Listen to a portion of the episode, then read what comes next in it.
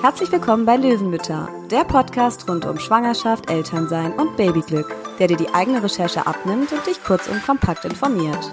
Löwenmütter steht für Fakten, Objektivität und vielleicht ein bisschen persönliche Erfahrung. Mein Name ist Caro. Und ich bin Anita und in unserem Podcast beurteilen oder bewerten wir nicht, wir zeigen dir, was möglich ist. Also schön, dass du dabei bist und ganz viel Spaß beim Zuhören.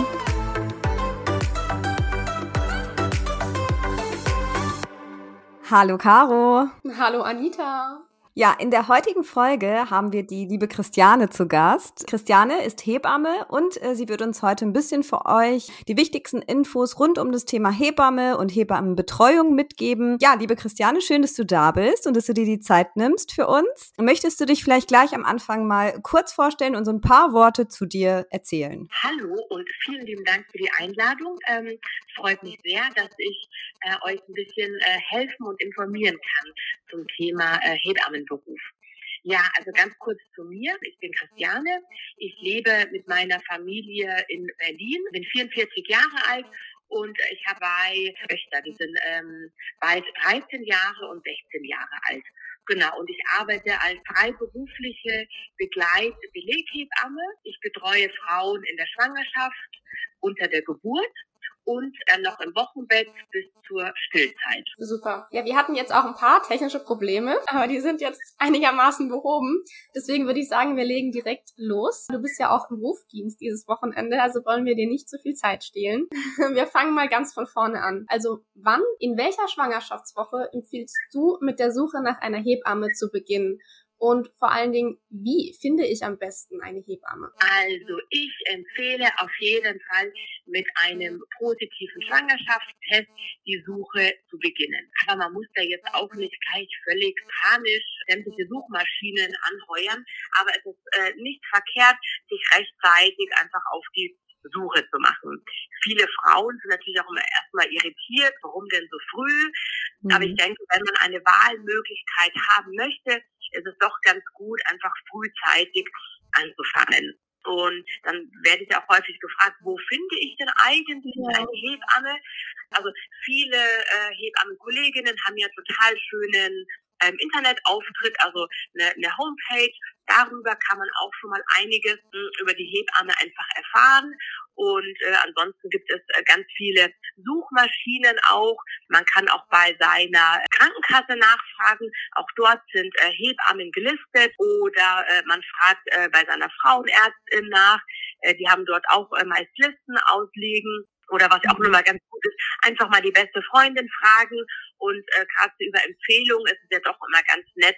Dann erfährt man noch mal so ein, vielleicht ein bisschen mehr über die Hebamme und dann merkt man auch einfach schon mal, hm, ob dann einfach die Chemie zwischen einem stimmt und passt. Hm. Ja, das ist schon mal ein guter Tipp mit der Krankenkasse. Da bin ich damals tatsächlich gar nicht drauf gekommen. Ich habe wahrscheinlich dann auch viel zu spät angefangen. Ich glaube, ich habe in der elften Woche angefangen, nach einer Hebamme zu suchen und ich habe so viele abtelefoniert und die mussten mir leider, leider alle absagen.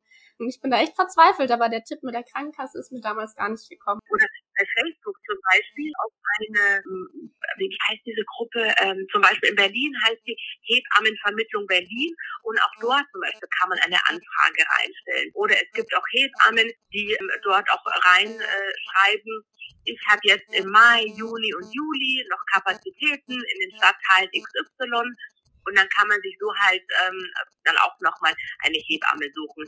Aber man darf jetzt auch nicht gleich enttäuscht sein, wenn man sich sozusagen mit der achten Schwangerschaftswoche bei einer Hebamme meldet und die sagt, oh, ich habe keine Kapazitäten.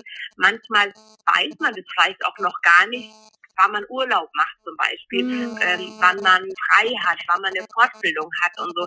Und deswegen macht es auch Sinn, auch, auch ein bisschen später sozusagen, wenn man dann vielleicht erst in Anführungsstrichen in der 20. Woche ist, dass man da einfach nochmal die Suche zum Beispiel neu beginnt. Okay. Ähm, Genau, weil, weil ansonsten müssten wir aber wir planen ja dann schon immer sehr weit im Voraus. Mhm. Also man ist dann ja neun oder zehn Monate im Voraus, weiß man ja manchmal nicht genau, wann man hat jetzt mal einen Partner zum Beispiel Urlaub, wann hat er frei, wann können wir als Familie wegfahren. Ähm, oder wenn man auch schulpflichtige Kinder hat, so wie ich, dann bin ich ja zum Beispiel auch immer an die Berliner Sommerferien natürlich gebunden und möchte dann halt zum Beispiel in den Sommerferien natürlich Zeit äh, mit meinen Töchtern verbringen und mit meinem Mann und jetzt nicht ähm, ständig im Kreis halt stehen. Also deswegen ähm, sind dann manche auch frustriert und sagen, Mensch, jetzt habe ich mich schon so früh gemeldet, aber du hast ja im Juli und August, äh, kannst du ja gar nicht. Ja, da kann ich halt nicht, weil ich im Urlaub in den Ferien mhm. bin. Also das, äh, aber es gibt trotzdem viele andere Kolleginnen, die dann natürlich in der Ferienzeit ähm, als Hebamme arbeiten. Mhm. Und ähm, du hattest ja jetzt schon gesagt, die äh, Betreuung, die geht in der Schwangerschaft schon los. Und bei mir war es jetzt zum Beispiel so, dass meine Hebamme tatsächlich einmal im Monat in der Schwangerschaft schon zu mir nach Hause kam. Und das war halt für mich super, weil ich so meine Fragen, die ich hatte, gebündelt dann stellen konnte.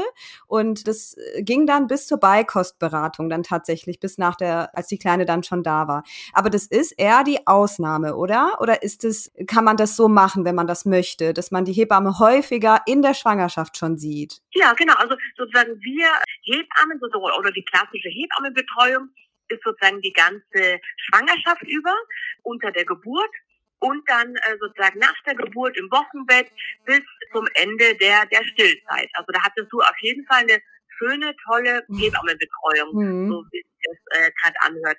Und ich meine, es gibt manche Frauen, das ist jetzt vielleicht auch gerade beim ersten Baby, wo man doch vielleicht auch nochmal viele Unsicherheiten hat oder man hat vielleicht äh, äh, lebt nicht in der gleichen Stadt wie die eigene Mama, die man dann doch mal was fragen kann. Und dann ist es doch irgendwie ganz schön, wenn die Hebamme einfach regelmäßig die Frau besucht oder ich mache es auch so, ich habe eine Praxis oder bin äh, in, mit, also mit, in, äh, mit mehreren Hebammen in einer Praxis und da bestelle ich mir die Frauen sozusagen regelmäßig in die Praxis ein und dann bespricht man einfach alltägliche Dinge, äh, die sie so beschäftigen. Ich versuche auch ähm, meine Frauen, die ich betreue, sozusagen schon mal so gut auf die Geburt auch vorzubereiten, auch so ein bisschen aufs Wochenbett, also auch so werden informiert, auch immer so zum Thema Stillen oder Erstlingsausstattung. Da haben wir auch einige ein paar Fragen, genau, oder, oder auch in der Frühschwangerschaft gibt es ja viele Problemchen mit Schwangerschaftsübelkeit und genau oder niedrigen Blutdruck, was kann man da machen und da ähm, nimmt sich einfach die Hebamme gut Zeit. Genau. Manche Frauen brauchen es dann vielleicht nicht. Die sagen, Mensch, mir reicht es aus, wenn ich ganz normal sozusagen so zu meiner Frauenärztin gehe und dort die Vorsorgeuntersuchungen mache. Manche Frauen wollen es dann ganz gerne im Wechsel machen, dass sie sagen, einmal gehe ich zur Frauenärztin, vier Wochen später äh, mache ich die Schwangerenvorsorge, wenn es die Hebamme anbietet, bei meiner Hebamme und so dann sozusagen im Wechsel bis zur Geburt. Also da hat man äh, wirklich eine, eine gute Wahlmöglichkeit. Mhm. Und was Hebammen ja auch noch anbieten, das hatten wir jetzt glaube ich noch gar nicht gesagt, sind so Geburtsvorbereitungskurse und auch Rückbildungsgymnastikkurse.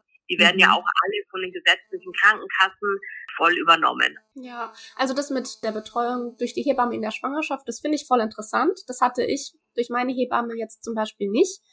Und ähm, so im Nachhinein, glaube ich, hätte ich das ganz, äh, ganz schön gefunden, weil es war auch, also meine erste Geburt und ich war schon auch recht unsicher, hatte auch viel mit Übelkeit oder so zu kämpfen. Und ja, also würdest du empfehlen, dass man, wenn das die Hebamme vielleicht einfach nicht von sich aus anbietet, dass man da einfach aktiv als, als Schwangere nachfragt und sagt, Mama, ich bin da ein bisschen unsicher, Kannst, können wir da schon vorher Termine haben? Weil bei mir ging die Betreuung dann zum Beispiel erst nach der Geburt los. Mhm. Auf jeden Fall. Doch ich finde es total wichtig, dass auch die Frau sozusagen mit ihren Sorgen oder Bedenken, die sie hat, dass sie sich da auf jeden Fall auch vertrauensvoll an ihre Hebamme wenden kann. Und es ist ja auch schön, sich in der Schwangerschaft sozusagen so kennenzulernen und äh, die Frau dann schon auch ähm, auf die Wochenbettzeit, auf die Stillzeit vorzubereiten oder halt, wie gesagt, aktuelle äh, Sachen mit ihr einfach klären, wie zum Beispiel, ähm, woran merke ich, dass die Geburt losgeht, wann, äh, wann fahre ich in den Kreissaal und, äh, und ich glaube, da kann man auf jeden Fall äh, seine äh, Hebamme, die man dann sozusagen für die Wochenbettbetreuung hat, auf jeden Fall auch in der Schwangerschaft ein oder andere Mal einfach fragen, ob sie für den Hausbesuch zu einem nach Hause kommen kann oder vielleicht hat die Hebamme auch eine Praxis und man trifft sich dort. Und äh, das gibt den Frauen, glaube ich, doch nochmal Sicherheit, wenn sie sie brauchen. Genau, ja. das kann man auf jeden Fall äh, bei seiner Hebamme äh, ansprechen. Und wenn die da Zeit und Kapazitäten hat, würde ich mal so für meine Kolleginnen sprechen, dann werden die da auf jeden Fall auch einen äh, Termin finden. Hm, okay. Und was sind die Kernaufgaben, die du als Hebamme mhm. genau hast in deinem Alltag? Also an sich, ich betreue ja, Frauen sozusagen in der, äh, in der Schwangerschaft. Also ich äh, äh mache zum Beispiel die Schwangerenvorsorge, also das, was auch in der Fra Frauenarztpraxis stattfindet. Ich messe den Blutdruck, ich untersuche den Urin, ich mache gegebenenfalls eine äh, Blutuntersuchung, wenn es denn ansteht laut Mutterschaftsrichtlinien. Ich ertaste mit, mit meinen Händen ertaste die Lage äh, des Kindes. Ich höre die Herztöne mit so einem Holzhörrohr oder mit so einem äh, kleineren Ultraschallgerät, mit so einem Dopton. Genau, und dann äh, berate ich auch die Frau in der Schwangerschaft so zum Thema Ernährung, zum Thema äh, generell, wie gestalte ich als Schwangere mein Leben zum mhm. Ähm, und dann ein wichtiger äh, Kernpunkt auf meiner Arbeit ist auch die Betreuung unter der Geburt, also während äh, der, der Wehentätigkeit. Mhm. Und ich bin ja sozusagen eine Begleitbeleghebamme, also ich biete halt diese ähm, 1 zu 1 Betreuung unter der Geburt an. Also sprich, die Frauen, die sich bei mir halt früh in der Schwangerschaft melden, die rufen mich halt an, wenn die Geburt beginnt, also wenn die Wehen beginnen. Mhm. ist auch immer ganz egal wann, weil kann ja nachts um drei sein oder mhm. Sonntagnachmittag 16 Uhr. Dann rufen die mich an ähm, ist auch mal eine sehr fiese Uhrzeit, so um zwei Uhr nachts dann mhm. geweckt. Aber ja, ich, ich schaffe meist ganz gut, genau. Und genau, und dann fahre ich sozusagen in, in die Klinik. Also ich bin in einer ähm, sehr großen Klinik in Berlin als Beleghebamme und dann treffe ich mich dort mit der Frau und dann und der Partnerin ist immer auch mit dabei und dann begleite ich die die ganze ähm, Geburt über und nach der Geburt geht die Familie entweder ambulant nach Hause oder ich verlege die Familie dann auf die Wöchnerinnenstation. Das heißt, die, die haben dich quasi exklusiv als Hebamme. Richtig, also da findet jetzt kein Schichtwechsel oder sowas statt, mhm. weil ich bin sozusagen die äh, äh ganze Zeit von Anfang bis Ende dabei. Na klar, mhm. gehe ich auch mal kurz aus dem Geburtsraum natürlich raus, wenn ich mal ein Brötchen esse, einen Kaffee trinke oder einfach mal kurz an der frischen Luft einmal durchschnaufen. Aber ich bin die ganze Zeit dabei.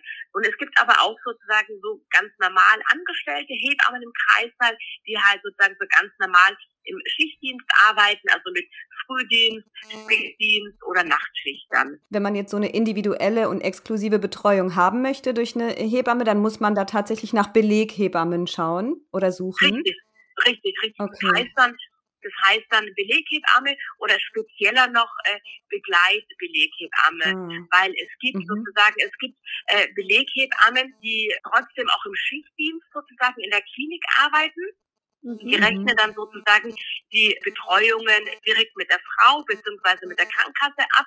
Die sind halt nicht angestellt.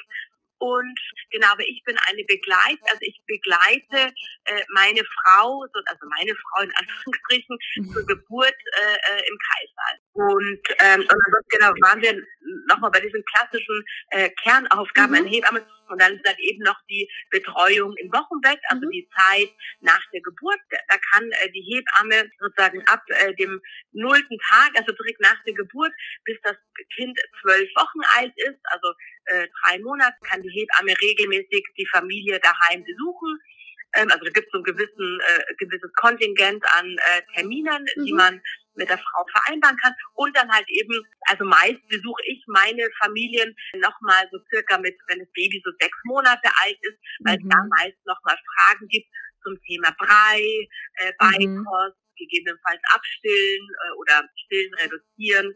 Und was uns jetzt noch interessieren würde, würdest du auch sagen, dass bei der zweiten oder dritten Schwangerschaft zum Beispiel eine Hebammenbetreuung empfehlenswert wäre? Oder würdest du sagen, da sieht es anders aus, da braucht man nicht mehr so eine intensive Betreuung? Oder würdest du sagen, nee, das ist genau das gleiche wie bei der ersten Schwangerschaft? Genau das gleiche kann man jetzt natürlich relativ schwer sagen, weil auch natürlich nochmal jede Schwangerschaft einfach anders. Viele Frauen, die jetzt zum Beispiel in der ersten Schwangerschaft keine Hebammenbetreuung hatten, weil sie vielleicht auch nicht wussten, dass dass es ihnen zusteht zum Beispiel. Die schätzen das dann sehr, zum Beispiel in der zweiten Schwangerschaft einfach eine Hebamme zu haben, die vielleicht einmal im Monat oder, oder alle äh, sechs Wochen sozusagen bei der Frau vorbeikommt, um äh, sie einfach zu beraten und zu unterstützen mit Informationen. Kann jetzt auch sein, dass dass das erste Kind war ein Einling, beim zweiten werden es dann plötzlich Zwillinge und dann kommen da natürlich nochmal ganz andere Fragen mhm. auf Also mhm. daher glaube ich, ist es schon irgendwie nochmal ganz schön, da auch eine Unterstützung zu haben. Aber es gibt mhm. auch manche Frauen, die sagen, Mensch, du, die erste, was weiß ich, bis zur 30. Woche brauche ich jetzt ich erstmal gar nicht. Ich würde vielleicht mhm. nur mal kurz anrufen, wenn ich eine kleine Unsicherheit oder eine Frage habe. Äh, aber viele, äh, die ich da betreue, die schätzen das dann doch auch sehr, dann zu mir in die Praxis zu kommen mhm. und dann mhm. dort auch die schwangeren Vorsorge zu machen. Weil sie sagen, auch Mensch, ist, äh, im Vergleich zu, zu, meiner Frauenärztin ist es irgendwie netter und man hat irgendwie mehr Zeit, gehe vielleicht auch noch auf andere äh, Themen vielleicht ein, wie Mensch, wie, wie ist es denn dann mit dem äh, Geschwisterkind? Mhm. Kann man das vielleicht auch schon mal so ein bisschen mehr einbeziehen, auch in die schwangeren Vorsorge? Oder wie ja. kann man sowas wie äh, Eifersucht unter Geschwistern so ein bisschen vorbeugen, mhm. ja. wenn man das überhaupt kann? Also da kommen dann, glaube ich, einfach nochmal ähm, andere Fragen auf. Aber sozusagen, mhm. es steht den Frauen schon auch zu. Und wenn die das gerne haben möchten und die eine nette Hebammenkollegin haben, dann ähm, sollen sie das auf jeden Fall ähm, auch nutzen, dieses mhm. Angebot. Ja. Mhm. Ja, das klingt auf jeden Fall alles wirklich nach intensiver Betreuung und das ist ja auch sehr zeitintensiv. Mhm. Und vielleicht kannst du uns auch noch ein bisschen ähm, was über die Vergütung von ähm, euch Hebammen erzählen. Also wie funktioniert das mit der Bezahlung? Und ja, was mhm. zahlt denn die gesetzliche Krankenkasse eigentlich alles? Mhm. Also sozusagen, ähm, wir als Hebammen, wir können ja Frauen betreuen, die sozusagen ganz normal klassisch in der gesetzlichen Krankenversicherung sind oder äh, eben auch Privatpatientinnen. Also äh, und da empfehle ich halt auch immer, wenn jemand äh, privat versichert ist, dass man da vielleicht bei seiner äh, privaten Versicherung nochmal nachfragt, was wird denn eigentlich alles äh, übernommen. Die mhm. haben ja auch meist eine kleine äh, äh, Auflistung, dann kann man sich das schicken lassen, damit man am Ende nicht vielleicht auf irgendwelchen Kosten sitzen bleibt.